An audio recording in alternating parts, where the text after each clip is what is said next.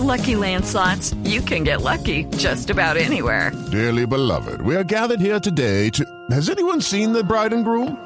Sorry, sorry, we're here. We were getting lucky in the limo and we lost track of time. No, Lucky Land Casino, with cash prizes that add up quicker than a guest registry. In that case, I pronounce you lucky. Play for free at LuckyLandSlots.com. Daily bonuses are waiting. No purchase necessary. Void were prohibited by law. 18 plus. Terms and conditions apply. See website for details. Boombox. Las noticias del mediodía en Mañanas Blue. Nos conectamos con el servicio informativo de Blue Radio para actualizarnos de lo que está pasando en Colombia y en el mundo. Y en el país sigue la preocupación por cuenta del borrador de un decreto que le daría superpoderes al presidente Gustavo Petro para definir los presupuestos de inversión a discreción del primer mandatario. Los alcaldes aseguran que de llegarse a dar y de materializarse ese decreto podrían poner en jaque proyectos estratégicos para el país. Oscar Torres.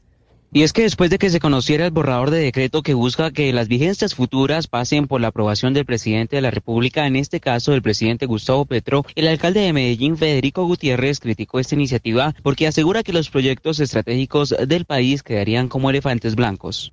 Eso no debe pasar, es que nadie puede estar por encima de la ley.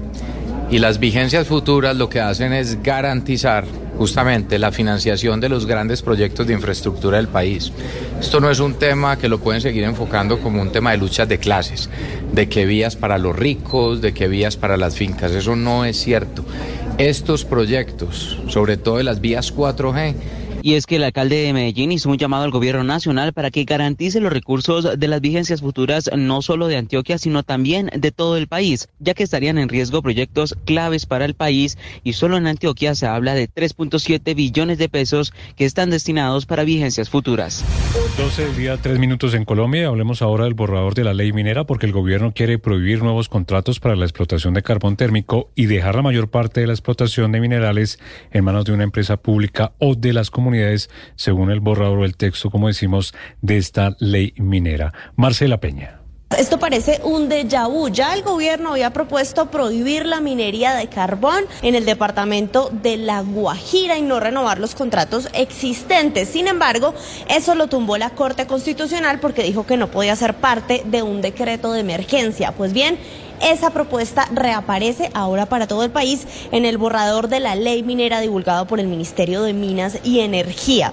Ya el gobierno había dicho que el carbón térmico no hace parte de la lista de minerales estratégicos del país y para los que sí son estratégicos, piense usted en el oro y en el cobre, la propuesta es que se firmen convenios con entidades públicas y solo cuando no sea posible hacer estos convenios se harían contratos con empresas.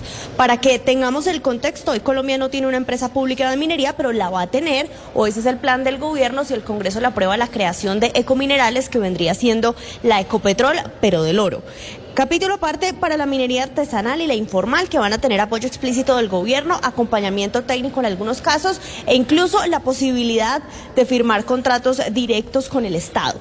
La propuesta también indica que se va a desmontar la minería en lugares que se van a considerar excluidos, varios de ellos por razones ambientales y otros porque las comunidades indígenas viven ahí en aislamiento o estado natural. Hoy comienza el proceso de consulta de esta propuesta de ley minera y solo cuando termine la consulta consulta previa con comunidades llegará al Congreso de la República. Marcela, gracias. Y 1.800 policías van a ser parte del dispositivo de seguridad en Bogotá para blindar el Palacio de Justicia en el centro de la capital cuando se dé la tercera votación para elegir a la próxima fiscal general de la Nación. Damián Landines. Y durante ese 22 de febrero, día en que la sala plena de la Corte Suprema de Justicia se vuelve a reunir para votar en tercera ocasión a la nueva fiscal general, pues desde las 5 de la mañana se va a cerrar varias vías cercanas en el centro de Bogotá, entre ellas la carrera octava, la calle 12, la calle 12B, la carrera novena y la carrera décima como control perimetral para evitar el asedio y el bloqueo que se registró el pasado 8 de febrero cuando la Corte Suprema estaba eligiendo a la fiscal general. El comandante de la Policía de Bogotá, el general José Gualdrón.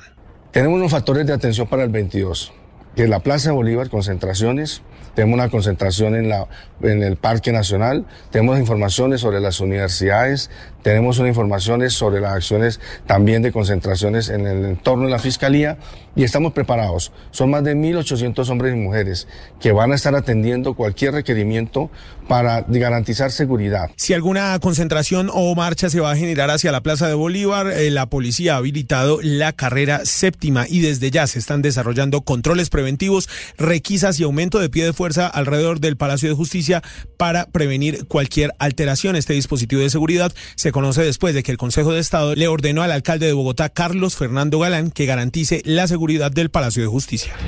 Gracias, Damián. Y seguimos con noticias en Bogotá porque a esta hora se registran manifestaciones frente a las instalaciones del Ministerio de Salud. Son grupos de pacientes que piden al gobierno que pare el trámite precisamente de la reforma a la salud. Felipe García.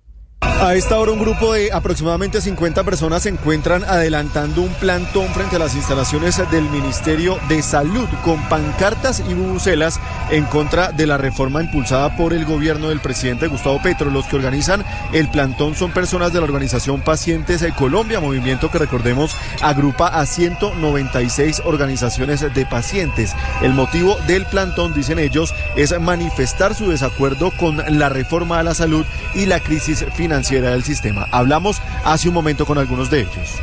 Que, el proyecto de reformas a la salud se transite de tal manera que incluya las visiones de todos los actores para la búsqueda de un mejor sistema de salud. Exigimos al gobierno que no despilfarre más la plata y que le dé cumplimiento a esas leyes establecidas antes de crear otros otras leyes como la reforma a la salud. Hay sin embargo pequeños grupos de personas que están aquí incluso con fotos del ministro de Salud Guillermo Alfonso Jaramillo en apoyo a la reforma y por supuesto entre ambos grupos se han lanzado arengas, algunos dicen viva la reforma a la salud, otros dicen abajo la reforma a la salud. Hasta el momento no hay complicaciones en la movilidad aquí en la carrera 13 con calle 32 en la localidad de Teusaquillo por esta manifestación.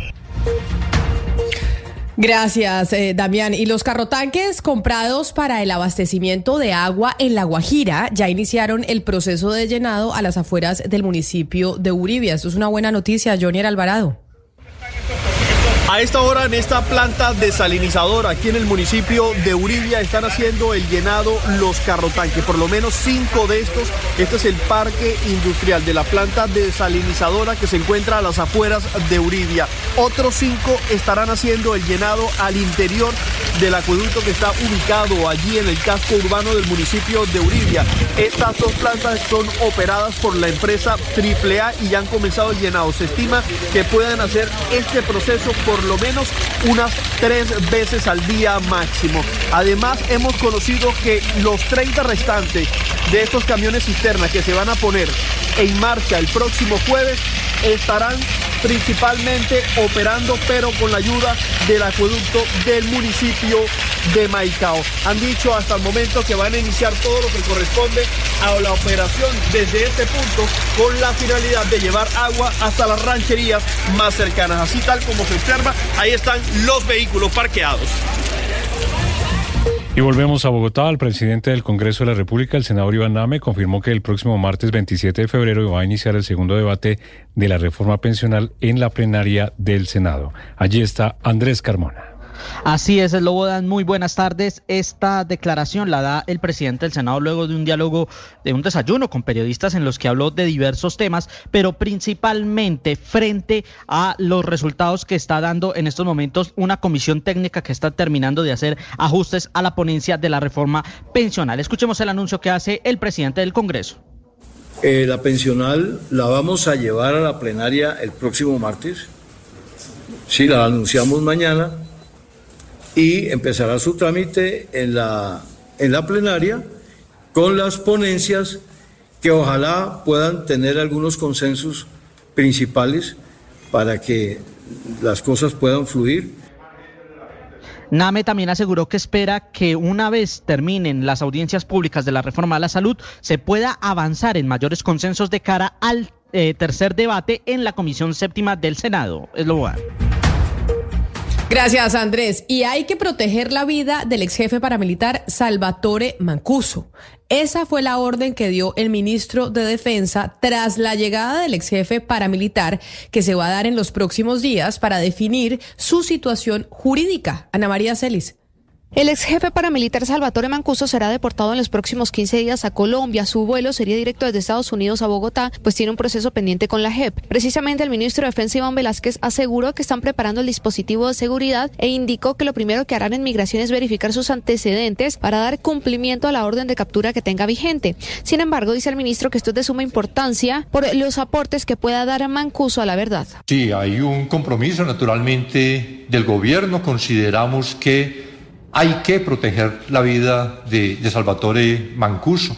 Los anuncios de sus aportes, lo que se ha generado en torno a, él, a la posibilidad de contribuir en mayor medida a la verdad en el país, pues es un hecho objetivo que probablemente incrementa bastante su riesgo en el país y el gobierno tiene que garantizar esa seguridad. El ex jefe paramilitar estaba preso en Estados Unidos desde el año 2008. El presidente Gustavo Petro lo designó el año pasado como gestor de paz y además Mancuso se comprometió con la unidad de búsqueda de personas dadas por desaparecidas a entregar información y a colaborar con la búsqueda de desaparecidos en la frontera con Venezuela.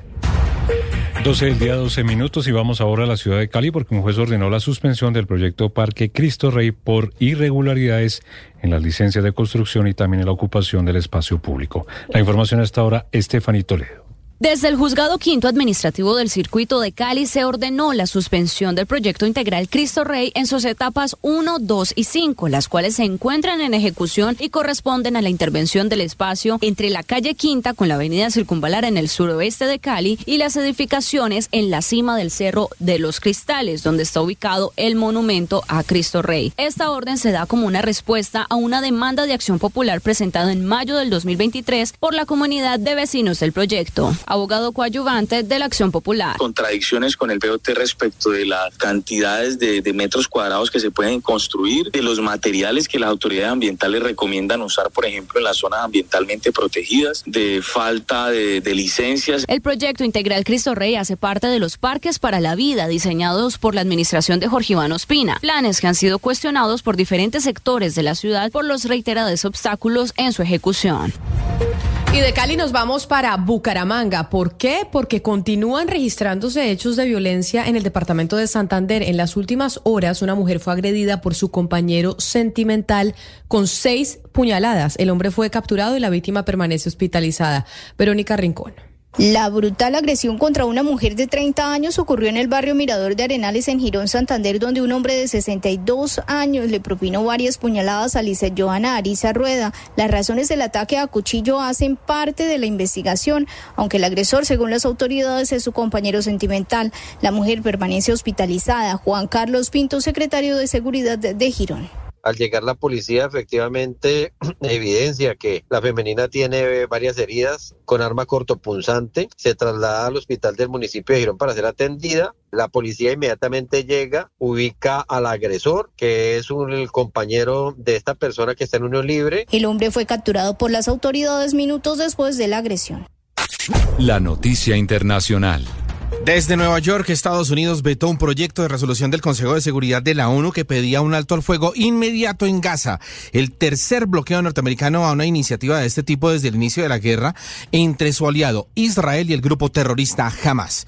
El argumento es que esta resolución presentada por Argelia pondría en peligro negociaciones en este momento muy delicadas. También Estados Unidos confirmó que prepara una resolución propia en el Consejo de Seguridad sobre esta guerra en Gaza, en la que por primera vez un alto al fuego, aunque preciso que será temporal y con condiciones, cuando sea practicable y estará basado en la fórmula de que todos los rehenes que están en manos de Hamas sean liberados. Además, Estados Unidos dice que es hora de que este Consejo de Seguridad condene de una vez por todas a Hamas y sus actos del pasado 7 de octubre. La noticia deportiva. La organización de la FIFA y el presidente de la Federación Colombiana de Fútbol, Ramón Jesurún, confirmaron hoy las tres sedes del Mundial Femenino Sub-20 que se disputará en Colombia. Hoy la FIFA, en combinación con la Federación Colombiana de Fútbol, anuncia que las sedes son las ciudades de Bogotá, Medellín y Cali, donde sus alcaldes han dado el total apoyo para que este certamen mundial se realice en estas ciudades. El Estadio El Campín, el Metropolitano de Techo, el Atanasio Girardot y el Pascual Guerrero serán los recintos que acogerán el certamen que se jugará desde el 31 de agosto hasta el 22 de septiembre de este año. Ciudades como Barranquilla y Cartagena fueron visitadas por la FIFA en el proceso de elección de las sedes, pero quedaron descartadas. Colombia recibirá 24 selecciones participantes en la decimoprimera edición de esta competición y será el segundo país sudamericano en organizar el Mundial Femenino Sub-20 luego de que lo hiciera Chile en 2008. Las principales tendencias en redes sociales. Este martes es tendencia el numeral Andreas Breme. En redes sociales, los hinchas y apasionados del fútbol recuerdan al ex internacional alemán, quien falleció de un infarto cardíaco hoy. Esta leyenda del fútbol marcó de penalti el gol de la victoria de Alemania en la final de Roma contra Argentina en 1990. A través de X, los usuarios han compartido videos de los momentos más emblemáticos de Breme, reconociendo así su gran legado. Estas y más tendencias en blurradio.com.